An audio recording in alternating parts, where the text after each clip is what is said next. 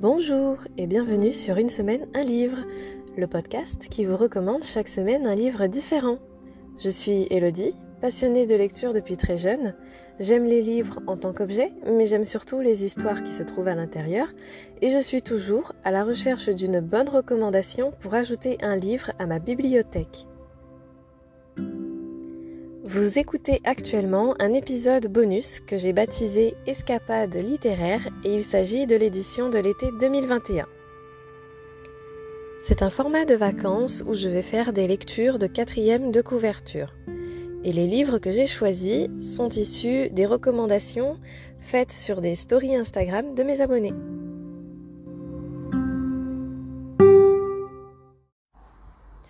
La première lecture de cet épisode est un roman de Ken Follett, Les piliers de la Terre. Dans l'Angleterre du XIIe siècle ravagée par la guerre et la famine, des êtres luttent pour s'assurer le pouvoir, la gloire, la sainteté, l'amour ou simplement de quoi survivre. Les batailles sont féroces, les hasards prodigieux, la nature cruelle. La haine règne, mais l'amour aussi. Malmené constamment, blessé parfois, mais vainqueur enfin quand un dieu à la vérité souvent trop distrait consent à se laisser toucher par la foi des hommes.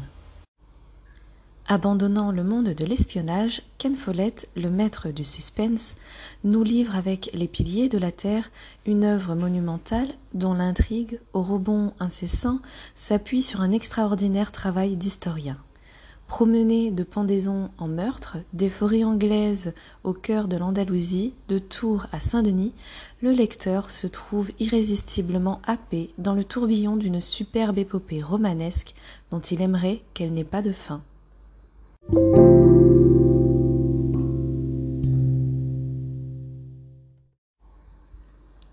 La seconde lecture de cet épisode est un roman dont vous avez déjà entendu parler. Il s'agit de Wild de Nicolas Hems.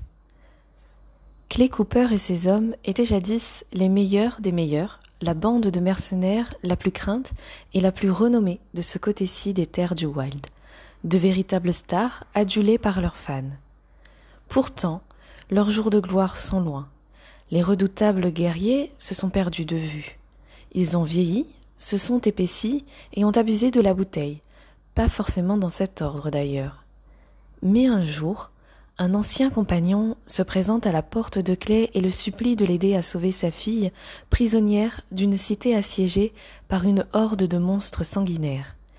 Même si cela revient à se lancer dans une mission que seuls les plus braves et les plus inconscients seraient capables d'accepter. Le temps est venu de reformer le groupe et de repartir en tournée.